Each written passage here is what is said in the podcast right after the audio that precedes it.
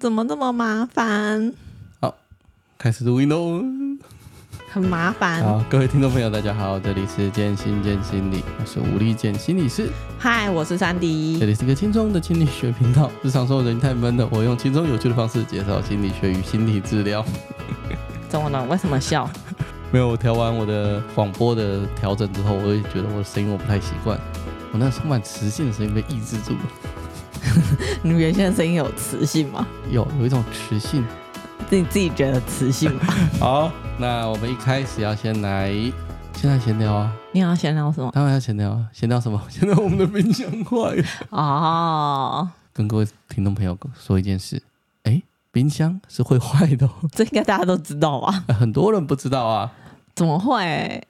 因为他没有自己换过冰箱，或者是冰箱坏的时候，他没有自己把里面的东西清出来给你丢掉，所以会以为冰箱是不会坏的。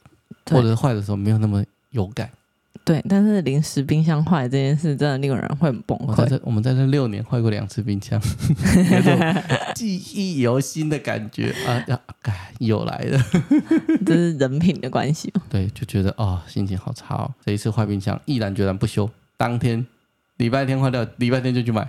对啊，马上立马买。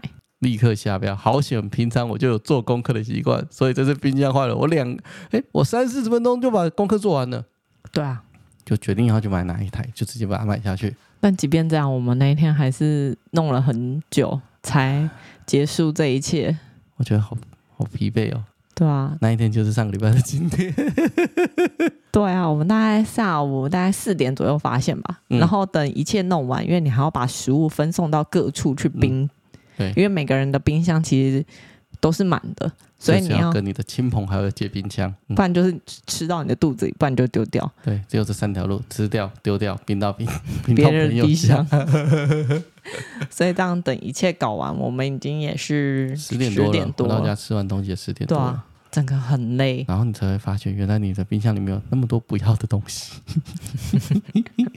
当贵机呀。这就是我最这一个礼拜最让我挂心的一件事情。是哦，对，你不觉得吗？我每天回到家看到冰箱不能用，心情有多差吗？我好像还好一点。我现在比较挂心的是我眼前这一堆食物。怎么办？你说中秋节的月饼，月饼们，月饼族群，你就吃，你不给他吃完的话，就所有的月饼都会过期。你只喜欢放着看它过期跟买。你没有喜欢吃，欸、可是这些月饼又不是我买的。呃，这些饼不是你买的，但你有很多 买的东西都不吃，你只喜欢买，不喜欢吃。对，我比较喜欢买，我觉得这东西很特别，我觉得想要买回来。我来看一下我们冰箱的香蕉跟牛奶，我在我不提醒你的情况之下，你可以撑多久 才把它吃掉吗？不会，你不会撑到把它吃掉，我会把它吃掉，或者你会放它坏掉。好，嗯、那我们要进入正题了。当然，正题就是啊，我们昨天啊，我们现在录音的时间是九月二十，礼拜天。那我九月二十三号昨天的时候，我们有去看那个乐乐不见的聆听受伤的童年在剥皮寮的一个展览。嗯，我觉得那个展览又讲了一些非常对我们来说非常重要的事情啊。对于童年来讲，也许我知道，但是。呃，听众朋友可能就会不太去知道跟理解一些关于童年创伤我们要注意的事情。嗯，又或者是原来这些言语也会造成我们的创伤，因为它有一个小角落哦，就去播放一些那个呃，爸爸妈妈通常我可能跟你妹，而且你听过有人跟你妹的声音。对，就曾经有长辈长者们跟你说过的话，然后你就会有种，例如你怎么那么笨？连这种事情都做不好，嗯，我真的觉得养你很辛苦，嗯，或我们会离婚都是你害的，我们很失望你有这种表现？之类的，嗯、对，就是，呃，身为父母亲的可能觉得这还好，可是你们却不太能够去理解这些话对于小孩子的影响会有多少，而这些影响甚至会影响到他的成年，这样，对，所以我觉得那个角落呈现还不错，只是如果真的有。童年那些创伤可能会有点被激发起来。嗯嗯嗯嗯，我一走进去就出来了。所以 没有，所以他有一个标语有提醒，就是说，哎，如果有声音跟言语可能会造成不适，如果不是很喜欢，就赶快出来。类似，类似，嗯。所以我一进去就出来了。你超快了。对，不要，我觉得里面有点闷。不是因为那些言语，我还没有听到言语对我的攻击之前，我的鼻子跟呼吸气管已经感觉到哦，我要离开这。哦，嗯，对我很快的就出来，但是我大概理解里面讲的那些话语到底在讲些什么啦。然后这里面也有讲到一个很重要的事情是啊、呃，童年创伤的东西。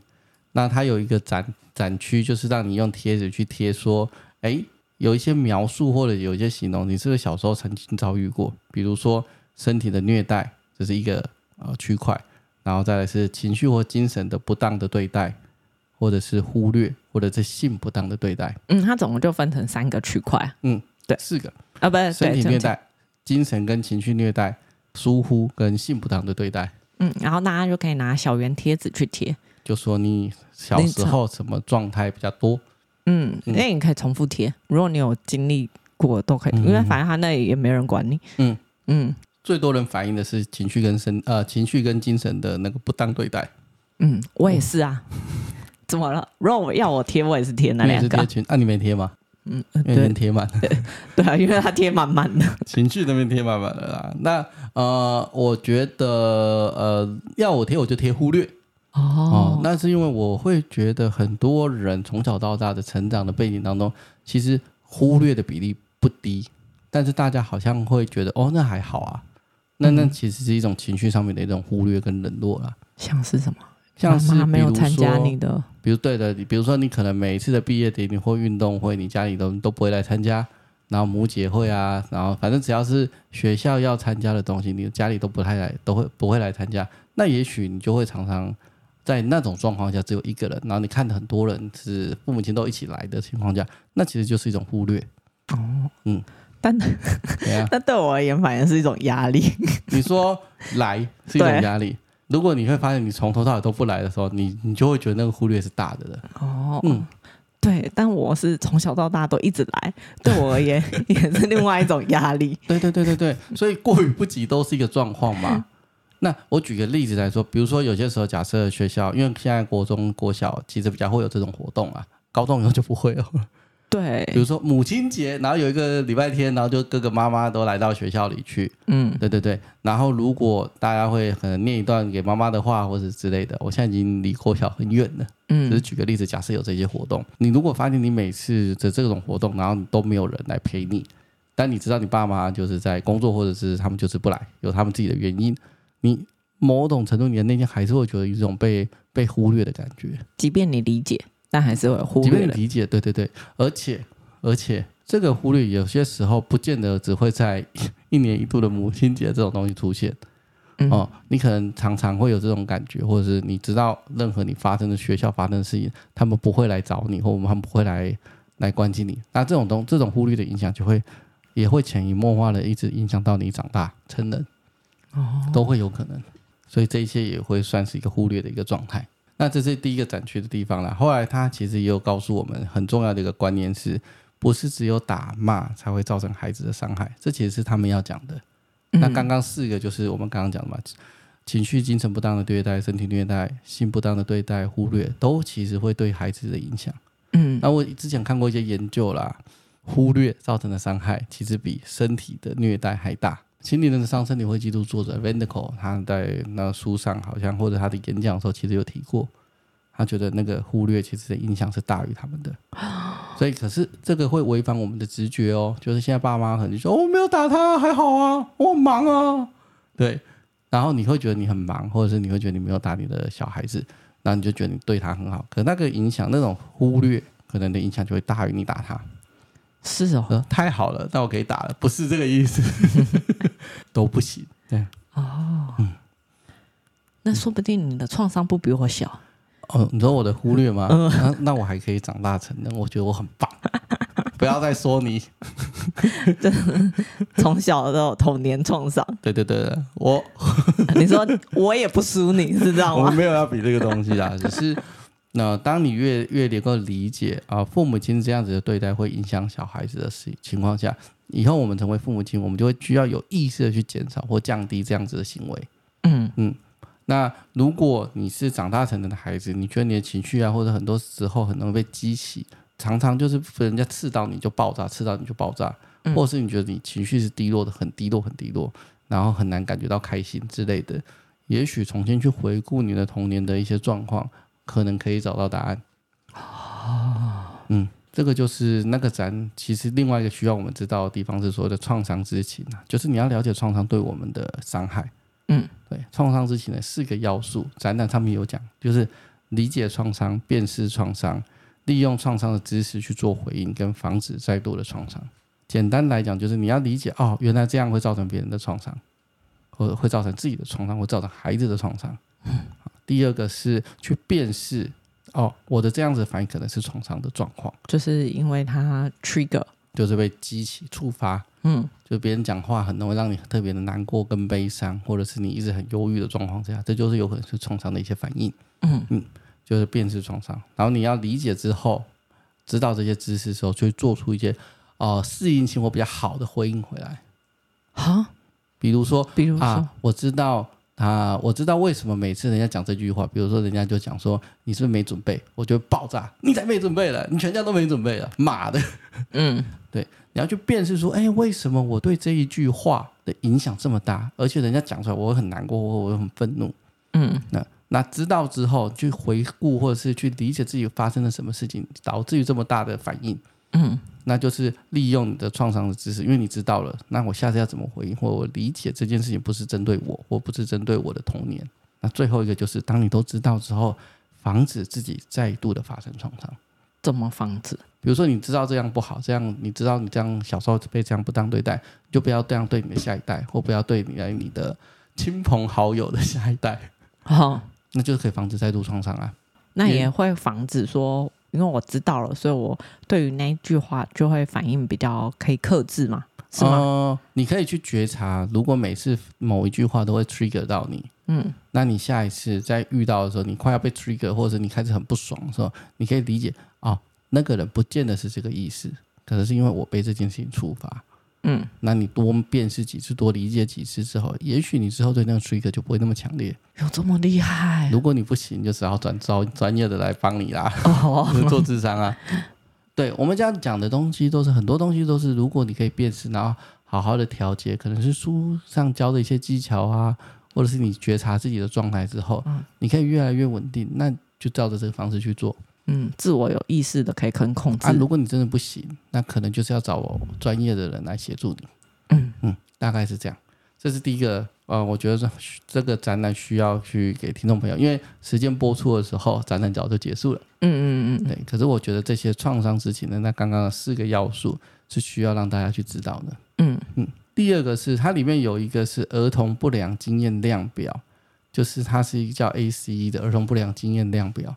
那这个是我常常在做咨商的过程当中，很常会给我的 client 填的东西，就十题而已。呃，通常如果 client 来的话，我理解他的状况之后，我有很高的机会给他填。如果我不给他填，只有两种可能：一个是时候还没到，就是我觉得他现在的状况，比如说还不到需要填的状态。嗯嗯，比如说他是要举个例子，他失恋来的啊，那刚失恋，上个礼拜才失恋，今天悲愤哦。就伤心欲绝，那我说，哎，来这里有个儿童创伤的量表，要不要填填看？怪怪的，你懂我意思吗？哦，不是不给他填，是时候还没到。哦，嗯，比如说，或者是他车祸，他现在有很车祸完的很多后遗症来找你，哎，儿童不良经验先填一下，这太奇怪了。哦，那如果是你知道他本来就 DID 的人，哦，DID 就多重人格嘛？对，呃，多。也不一定 DID 我就会给他填哦，真的吗？DID 我给他填这个哦，这是有意义的。但是我已经觉得他的状况已经不太，就是我填完我理解完之后，他对于我快速去快筛，因为这个分数的，因为待会我们会念给听众朋友稍微听一下。好，这对我来说，我会把重心放在他其他需要去协助的地方，而不是要他填这个啦。那当然我也会给他填啊，可能会给他填，但他已经不是我必备的。哦，那到底怎样的人你会请他填？像什么样情况下？嗯，我觉得我脾气常常很凶，然后然后看到孩子啊，我明明就很喜欢他，可是啊，每次他一过来或我很累的时候，我就容易发发飙发怒，然后大声的骂他，骂完之后我就觉得很难过。或者是啊，我先生啊，每次啊回到家，然后我觉得他那个袜子没有收好，我就会骂他，而且我觉得我骂得很难听。然后骂完之后，我就会觉得我很很很 guilty，然后我觉得自己很糟糕，为什么会这样骂他？他他他也不是故意的。嗯，对，就是有一种怪怪的状态，然后你没办法克制自己的情绪，这种我可能会给他填。哦，就是很快就会给他填的。哦，那比如说他有一个很强的忧，很很强烈的忧郁倾向，没，然后从头到尾都很难过，然后觉得自己活在这个世界上有一种很失落、悲哀，然后不值得的感觉。嗯，那个我也可能会给他填。可是如果你已经是个哦被诊断完，然后很强烈跟很大的负向的症状了，嗯，就比如说多重人格这一种，嗯，就是。如果他来的时候就告诉我他有多重人格，他已经被诊断过了，嗯、我不不竟然会立刻给他填的，因为他的状况已经超出这个就是 ACE 量表我想要知道的东西了。我会把更多的目光先去放在他发生的状况，跟他这几年怎么生活的。嗯嗯，就是他的状况已经呃，因为这种东西都属于快筛啦，他的状况已经大于、嗯，就是已经先不用快筛，你大概就知道他发生什么事情了。嗯，大概是这个状态。所以不一定会填，可是大部分我都给他们填，因为这个展览的期间有把这个量表拿来给大家填填看。哦，对，他就直接放在那边，然后就有跟你说，你可以直接拿走去填，你可以试填看看。对啊，他有说，就你可以直接拿走填。对对对对对，对，所以我觉得这算是一个还不错一个快筛的方法。它的资料来源是台湾忧郁症协会。嗯，那有我后来查过，那个网络上也有，所以你们可以去填。但是这时候我们就会先请珊迪来帮我们念一下。大家可以稍微知道一下 ACE 量表的一些内容，这样，嗯，你就请我们的小助理。这个 ACE 童年经验量表，它是在说，在十八岁以前，你是否有觉得、感觉或认为以下下面这种各项的感觉，然后有分是跟否，是的话是一分，否的话是零分。那他第一个问项是说，你的父或母或其他住在家里的大人，时常或常常对你咒骂、羞辱、侮辱、说轻蔑的话，或做任何行为，让你觉得你可能会有任何肢体上的伤害。第一题就这样，你觉得是就是，不是就不是。对，嗯。然后第二个是你的父母或其他住在家里的大人，时常或常常推你、抓你、裹掌。朝你丢东西，或甚至是打你，让你身上有伤痕、淤血或严重受伤。嗯，这也是第二个。第二个，第三个是你的父或母或其他住在家里的大人，时常或常常以你不喜欢的方式碰触你的身体，或是要你碰触他的身体，或是要求你做任何性相关的行为，像口交、肛交或是性交。嗯第四个是你觉得家庭里没有一个人爱你，认为你是重要或特别的，或是你觉得家里的人并不彼此照料，彼此间并不亲密，或是支持对方。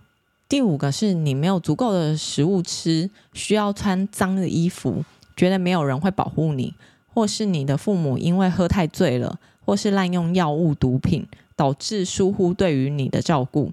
像是你生病时候没有人带你去看医生，然后第六个是你是否失去一位亲生父亲或亲生母亲，因为离婚、弃养或其他原因。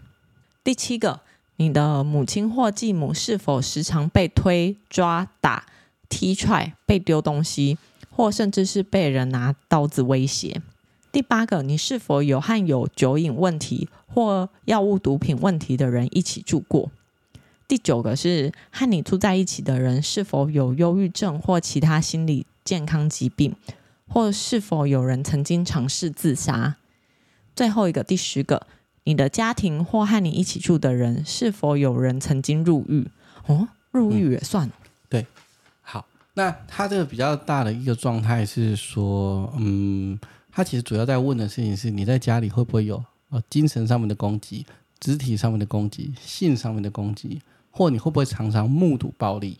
嗯嗯，以及那个住入院那个入狱的啊，你可能就是如果你家里的人有曾经入院，或许啦，就是你的家庭的状态不是那么的稳定。嗯嗯，那这个填完之后啊，如果你是在我们在做智商的时候填啊，我们会问啊，嗯、我们就就是真的会问，所以不是每个填完之后就代表他问题很严重。啊，比如说。入狱啦，是否曾经啊、嗯呃？第十题嘛，你的家庭啊，或和你一起住的是否曾经入狱嘛？嗯，那如果他写是嘛，那我们就会说，哦，那大概发生什么事情？哦，他冤狱啊之类的啊，被诬赖或诬陷然后就会问他、嗯、哦，那这个问题如果是你舅舅好了之类，或你爸爸之类的，嗯、那对你的家里有什么样子的影响啊之类的？嗯，呃，有可能是那种照顾者突然之间不见，嗯，那也有可能是你处在一个犯罪的环境下，嗯，比如说你爸就是个流氓，他只是暴力的环境下，嗯，他时常来来回回，呃，监狱之类的，嗯、啊，分数知道之后，我们还是会问你一些细节啦。所以，当你如果填完之后，你觉得你的状况很糟糕，那你填完这个童年经验同不良童年经验量表，分数也很高。啊怎样叫很高？大概总共十分嘛，四分以上。总共十分里面，如果有四分以上的话，它不会有个确切的切节点。但是研究上面显示，四分以上的话，哦、你可能心血管或身体的疾患就会开始比较高一点。它就是对我们来说，对我自己的，对我来说，它是一个快速让我知道。你童年可能会发生什么事情的一个量表，哦，那不尽然它高就一定怎么样，低就怎么样，它只是对我来说，它就是一个快筛，嗯，那会让我提供一些，提供我一些知识，会让我比较警觉一点状况，嗯，对啊，如果你十分嘛，你每个都填四，那我一定会深呼吸跟严阵以待，就是眼前的你的状况不不太可能会太好，嗯，那我需要更谨慎的去理解，或者我讲话用词啊都需要更小心。嗯。嗯，那它这个所有量表的内容，就是我们刚刚讲，你可以在台湾忧郁症协会去找到。嗯，对，因为没这个算是很多，其实你 Google 网络上都会有，但是因为我们念的文字都是就是引用它的，嗯，所以就是全部的字都是用它的，所以每个人翻译不一样，所以如果有兴趣的话，你可以去台湾忧郁症协会去看。嗯，可是我觉得它这个表单设计有的地方很不错，他有说，他说这个量表上显示的是个人成长中的危险因子，对啊，但不代表说这危险因子一定会造成严重的身心健康危机，不一定。对，然后在成长的过程中，仍有其他的保护因子会跟这些危险因子来做交互的影响。对啊，对啊，对啊，因为人就是复杂的。嗯，对啊，比如说会有一些愿意聆听困难的师长啊，或支持同理的朋友，这些保护因子等等。嗯，对，所以大家也不用。太紧张，就是说不要觉得因为分数高你就一定会怎么样怎么样。嗯，那分数低就一定没有怎么样，或哦我分数这么低，我怎么会有这些情绪状况，或我怎么会需要去智商，或怎么会有忧郁症？嗯，而不尽然需要如此，它只是一个快筛，让呃协助你的人或让自己知道啊、哦，你过去的自己曾经发生过哪些事情。嗯、所以我虽然说我在智商的时候会请客人去填写这些东西。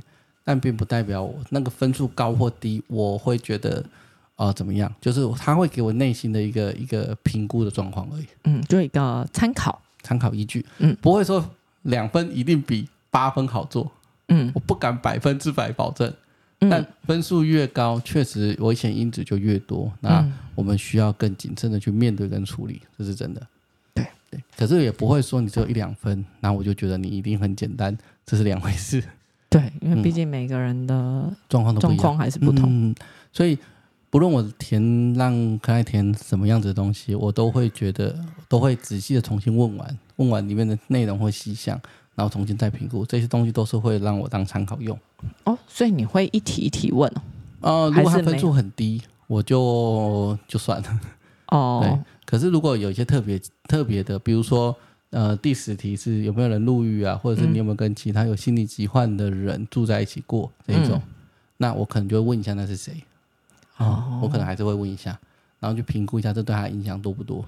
嗯。嗯，他如果跟我说哦有啊，我阿公在我两岁的时候住，呃，因为被陷害然后住呃坐牢，嗯，可是我三岁就搬走了，嗯。哦，然后我阿公也三岁就回来了，嗯，只是我已经搬走了，搬走的原因是因为我爸妈刚好北上工作。嗯，那我就会哦，那就先先先放着哦，对啊，所以不尽然会会会多么的觉得这个一定怎样，这个一定怎样。我们通常还是会询问一下他发生了什么事情。嗯嗯，那我们来讲讲剩下这个研究好了。这研究其实还蛮重要的。什么研究？就，就跟 ACE 的研究，它就是一个研究所造成的啊。我要讲历史故事了。你说这个 ACE 量表 是有发展脉络的哦。哦，真的吗？哦。你以为这实体是蹦出来的吗？我不知道这实体哪来。好，这个实体其实这个叫做台湾的翻译就是儿童负面经验的研究啦，发生的背景在一九八零年代左右的美国。嗯，而且这原本是在治疗肥胖病人的时候不小心发现的。哈，嗯，这个原本是在做一个肥胖的研究，然后他们肥胖的医生叫肥胖的医生，治疗肥胖的医生，治疗肥胖的医生啊，名字不好念啦，反正翻译叫费利蒂啦，我很难把它翻成那个，那发音一定发错，反正叫费利蒂，嗯，医生就是费利蒂，嗯，好。他原本哈就是他是一个在治疗，就是研究那个肥胖的研究，然后他发现一件发现一件问题，就是减重这个肥胖治疗的中错率有五十趴，就是减肥到一半我就再也不减，对，有五十趴，有五十趴，而且有许多原本减肥进度很好的人会忽然放弃减肥，为什么？然后放弃，比如说我随便举个例子，比如说呃，他本来有一百五十公斤好了，嗯，他减到七十五公斤的时候。他会忽然放弃，就不再减肥了，然后迅速再把体重恢复成一百五十公斤这样。嗯，所以不是维持住，而是恢复。对，恢复。他们中错就是恢复，然后中错率很高，哦、然后好像不想让自己瘦下来一样。哦、嗯，所以他一开始就觉得很奇怪，可是也没有多想啊，反正就觉得很奇怪。那这个研究有一天呢、啊，就是费利蒂啊，他在问患者，就是他会问一些基本资料或问一些体重的基本资料的时候啊，嗯、他就想不小心口误问错。不要问他为什么会口误问错啊，他本来就是有一个问题是几岁开始有性行为，然后他就问错，问成开始有性行为的时候你体重有多重？然后对方就回答十八公斤，然后他就说哈。他就觉得，然后是我是不是听错？他就再问一次，然后对方就大哭，就说四岁跟爸爸，嗯。嗯，然后他一开始就啊，他吓到啊，他不是个精神科医生，他原本就不是在做这件事情的，他就吓到了，嗯，对。后来啊，就过几天之后，他又发现有其他的患者跟这个患者说的类似的内容，嗯、就是过早发生，或者是那个情况是类似的，嗯、所以他就觉得太奇怪，所以他们才开始。默默的就往这边去进行研究，他们在怀疑的事情是过去的这些负向的经验呢、啊，会不会跟你的肥胖有关，或者是跟你的健康状况有关？哦，他是不是怀疑说，因为他年纪太小，太太轻了，所以才会被欺负，会被性侵，所以他才要长大一点，变胖一点，这样叫他就不能压制我。呃，这是你是说他怀疑可爱这样想，是不是？哦，后来有的可爱是这样说啦，就是他们后来没有去研究，然后做一些访谈。嗯，有的可爱是说他原本啊比较胖，然后后来瘦到比较好，比如说哦，随便举例子，他可能原本一百二十公斤，嗯，然后瘦到七十的时候就比较瘦，他开始比较有自信了，嗯，然后他在上班的时候，他的男同事开始夸奖说，哦，你现在变得比较漂亮了，可能会比较多人去追求你，嗯，然后他就吓到，因为他觉得那是一种对他身体的一种侵害，别人的这种语言，这种轻佻的语言。啊，或许就是他小时候可能有一些被性侵的状况，所以他觉得他一旦变瘦，别人就会对他有兴趣，然后就可能会来侵害他，所以他需要用吃的很胖来保护自己，然后就是比较胖就比较没有魅力，嗯，或者是别人就对你比较没有兴趣，嗯，这是他的访谈中其中一个人说过的话，嗯，就意思是这样啦，原文我们就翻成比较通俗的，听众朋友听听就 OK，嗯。后来他就开始做一些很多的研究，就会发现有很有一些人不只是，嗯，像刚刚那跟我讲的，他需要瘦下来，或他就要胖起来，才别人不会对他有兴趣，他才可以保护自己。嗯，这是一种状况。嗯，那他也会发现有一些人是觉得，我只有吃东西的时候才会觉得有快乐的感觉，我人生这么的痛苦，我只有在吃东西的时候才会觉得有快乐的感觉。嗯嗯，所以他就一直吃东西，他停不下来。嗯，然后有的人是他会觉得，纵使我知道这件事情是不好的。可是，只要这一瞬间是舒服的，是满足的，我就觉得够了。嗯嗯，所以他们就开始去做大量的去研究这些这样子的状况，然后经过了十几年的研究，他们整理出来的这十个这样子的题目是比较容易出现的题目啊。所以有这十个现象的人，就比较容易是肥胖患者。没有，但他们整理完是这样结论吗？他们是对心理健康开始做研究哦。对，他们发现呢、啊。这十个里面呢、啊，越多的人哦，如果儿童有越越你有越来越多这种负向的经验，你的身体状况会越来越差，健康状况会越来越差。比如说，如果四分以上的人啊，百分之八十六以上的的人会有烟瘾、肥胖、社会退缩、忧郁、蛀牙，甚至自杀倾向的比例会比较高一点。嗯，所以他们最后就整个大歪楼，也不管肥胖。呃，就是、你要这样说也可以。他们最后整个把它用成儿童的心理健康状况下，肥胖只是他们的一个病症的结果。过度的肥胖，我们现在讲的过度肥胖，嗯、因为他治疗的都几百磅的那种，嗯嗯就很胖的那种。嗯、所以他们后来就是开始转向儿童心理健康的面向去去研究了，就不单纯只是肥胖。嗯，所以这个研究一开始是因为肥胖而产生的契机。嗯，可是后来他们就开始导向儿童的心理健康。哼，嗯，就像我刚刚讲的，刚刚烟瘾啊、肥胖、退缩、忧郁、自蛀牙、自杀，这个都不只是跟肥胖有关。嗯，都是因为童年的负向经验，这个太多了。嗯。嗯而且他们也发现哦，如果你负向经验四分以上或更多分的情况下，你成年之后的酗酒、性爱成瘾、忧郁症跟自杀倾向都比别人高。哦，哦，自我形象低落啊，然后有一些长期流落街头的游民，半数以上都会有四分左右的以上的分数。嗯嗯嗯嗯，就是告诉我们的事情是，哦，你小时候如果发生了很多这样子的一种状况，他不一定跟你说你发生就一定会怎么样。嗯，可是这就是一种统计的比例嘛。嗯，你可能你有很多的呃，你小时候如果四分以上，你长大之后你的心血管啊，或者是整个身体的状况、生理，我们现在在讲生理的状况，其实就会很差。嗯、我们还不管心理状况，心理状况一定会被影响啊。嗯，哦，所以是这个样子。嗯、甚至他说，如果你有七种以上，就七分以上，嗯，你长大之后啊，罹患癌症啊、狭心症的比例比一般人高出三倍。哦，然后平均寿命啊，他是美国的研究嘛，平均寿命会比一般人短上十九年，因为你健康状况就不好了，或情情绪状况就不好了，你平均寿命本来就会比较短，这个应该毋庸置疑嘛。哦、对，嗯，自从这个研究开始之后，或者是大量的被被重新的去研究跟反复验证之后啊，这个其实就成为了美国或西方世界在研究儿童心理健康一个很重要的一个指标。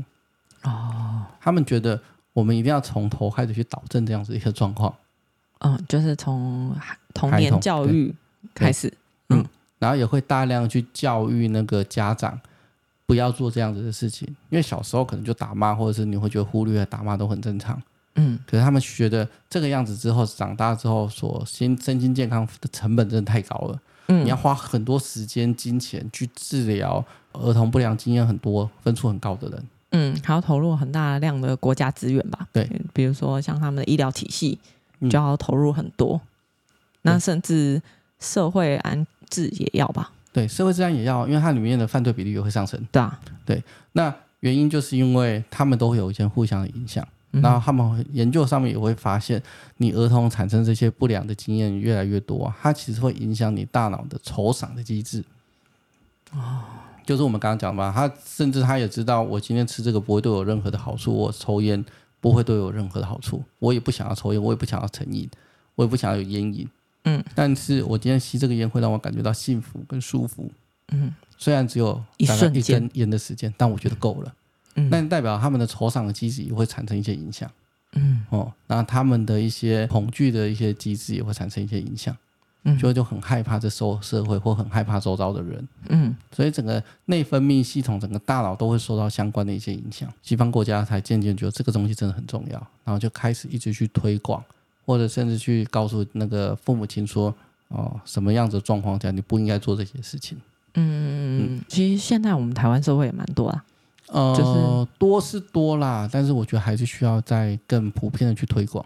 嗯嗯。就有些时候我们很我们很常啦，呃，治疗治疗完，不管是作为小孩子做智商，还是作为成年人做智商，然后在智商里面得到比较好的回应之后，他们觉得比较舒服了。可是回去跟家里的相处的，就会再出现一些不良的反应，可能爸妈就会再用不好的口气，或者是再会打骂他之类的。对，你在学校你会做超多的，就是那讲好了，那孩子也比较稳定哦，然后也比较好上学了。然后一回去，爸妈就踹他两脚，全部都重来。你这一个学期所有的努力，一切重来。因为你在跟他讲说，这是你可能会更好，或者是你会跟呃爸妈讲，不见得是真的。然后他渐渐相信你，他渐渐开始有一些不一样的想法跟改善之后，他妈妈回去，他爸妈回去重新再骂他一次，所有治疗全部重来。因为他会觉得不，这世界还是一样，这世界就这样，不可能改变。嗯，虽然你跟我说了那么多，我也觉得好一点，可是我一回到家就变成这个样子，嗯，所以完全不可能改变，你全部重来。那你跟爸妈讲都讲不听，跟妈妈讲都讲不听，对，所以这就是啊、呃，我们在做智商的时候，呃，比较困难的地方啦。嗯，但我们当然也会很努力的，呃，如果可以的话，如果可以跟父母亲见到面，我们还是会不厌其烦，一而再再而三的说，嗯嗯。听多少算多少。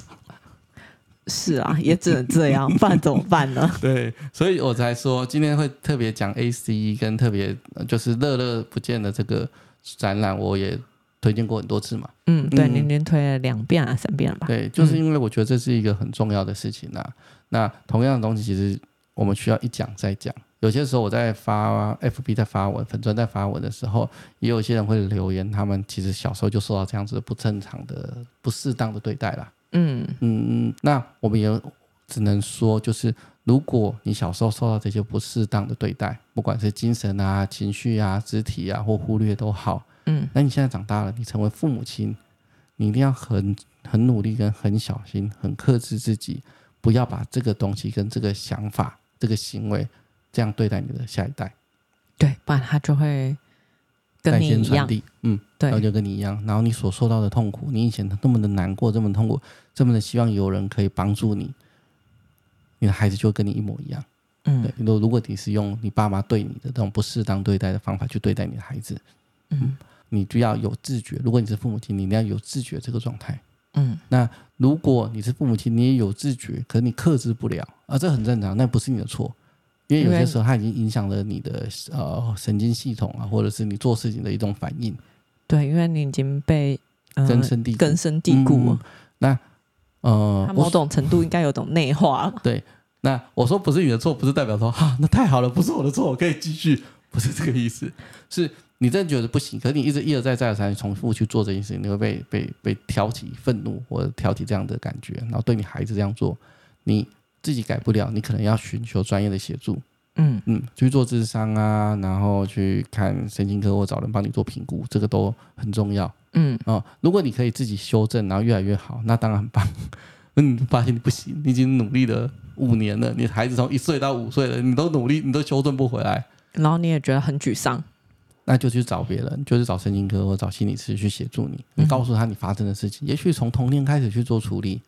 也许你去的时候就会开始填 ACE 量表，嗯啊，这都有可能。但那个不要觉得那缓不济急，因为有些时候，呃，有些家长来的时候都会觉得说，我要学的是我跟孩子相处的方法，所以我童年发生什么或以前发生什么事情那不重要，嗯哦，不尽然。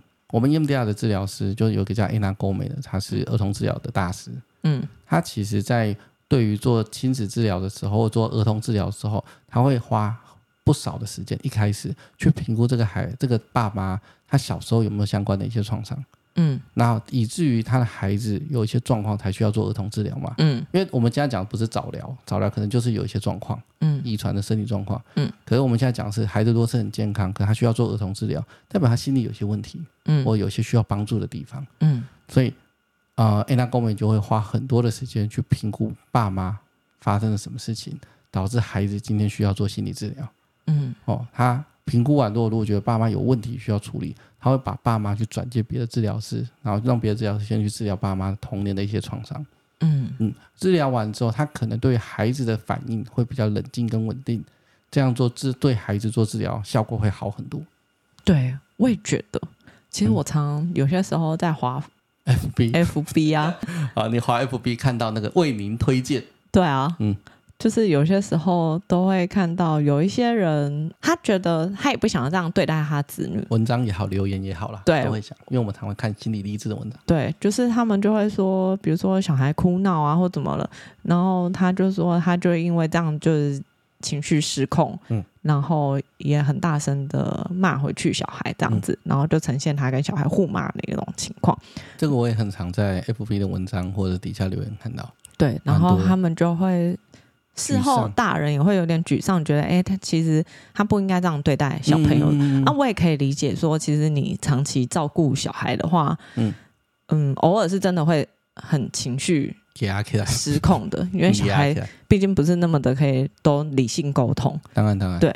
然后，而且如果你长时间都要一直面对他们的话，其实那压力一定很大。嗯。然后，但是我就会觉得，哎。如果你常常跟小朋友有这样的冲突，嗯、然后你又很内疚的时候，嗯、我觉得也许真的可以先除了去学一些亲子教养的方法，你可能学了修正完都很好，那我觉得那很 OK，那、嗯、代表是技巧方面不足，对，可是你学了，你也看了很多书了，你发现用到你身上不行，你会被激起一些过度的情绪。对，然后你觉得你只是去故意压抑的那个很冲动情绪，但有常常又压抑不了。像蜡笔小新妮妮的妈妈去揍那个兔子。就你一直压抑，后来发现你压抑不了。那当你压抑不了的时候，你又用很大的情绪对抗或者是对待你的孩子的时候，嗯、那就是一个不好的循环嘛。对，所以安娜台安娜高美才会说，那个情况之下，你需要，如果你发现你常常有这种状况，你可能需要去了解你发生什么事情，然后去做你自己的治疗，你才有办法稳定的陪伴你的孩子，让你孩子有良好的治疗的状况。对啊，毕竟你自己情绪比较能够掌握稳定了，比较不会动不动都被触发的时候，你也才可以比较善用你就是那些亲子教养的方式来对待你的小朋友，没错，而不是一直被触发了之后你就激怒，激怒就丧失理智，然后用你很本能的方式去对待小孩。嗯，这是第一个。如果你发现啊、呃，你小时候你 AC 分数很高，你现在为人父母亲要注意的事情就是。尽量不要让以前发生在你身上的东西再一次发生在你孩子身上。嗯，这是第一个。第二个是，如果你现在不是为人父母，但你长大了，你印象你印象中，或者是你一直陷在那个小时候被不正常的对待跟不当的对待里面。嗯，那也许你可以做一些自我疗愈啊，一些书籍跟练习。如果有比较好，那我觉得就慢慢去做练习。但你如果觉得这些练习都没有让你更好，可能就是要找寻。专业的心理协助，研究上面是说这样子的状况啊，如果好好的做治疗跟好好的协助啊，你就会比较稳定，然后你就会减少被过去这样伤害的状况，然后你就不会再容易把你这种状况再遗传到下一代去，不管是心理或生理的遗传都是。嗯嗯，生理也会遗传，不单单心理。没错，主要今天就是想跟大家去介绍那个 ACE 量表，从那个看见那乐乐不见的这个。展览，然后回到跟大家介绍一下 ACE 量表。嗯，那详细的题目就是我们刚刚讲过，你可以在台湾忧郁症协会里面去找到。嗯，告诉大家的事情是啊，分数高跟分数低，它不进来有个绝对的因素，就说你分数高一定怎样，你分数低一定怎样，它就是个统计结果。而且如果你真的状况不好，你还是需要去跟人家去讨论分数里面对你带带来的意涵是什么。嗯嗯，好，那这就是我们今天的内容。太棒了！怎么这么三个礼拜没有录音，一来就给大家这么硬核的东西，这样子。好，那我们今天的节目就会到这里喽。好的，嗯，好。那不行，我要放一下，因为太久没听到这音乐了。对，我们的今天的节目就会到这里喽。那如果你喜欢我们的节目呢，那就麻烦。如果有可以的话，就到 Apple Podcast 帮我们给我们的五星的好评，然后帮我们追踪起来，帮我们追踪起来，那我们的收听的人数会越来越高，我们就会有越来越多的动力去制作更优质的节目。但 我觉得你真的好好笑，好像害我想到最近很多 YouTuber 都停更。最近 You 呃，最近 YouTuber 停更，很多人 YouTuber 不是停更潮吗？人家是说他们赚翻了，没有创作的动力。我没有这个困扰哦，所以我的停更绝对不是这个问题，懂吗？我如果有一天赚翻了，没有创作动力，我就会跟大家讲。好，那我们今天节目就到这边，拜拜，拜拜。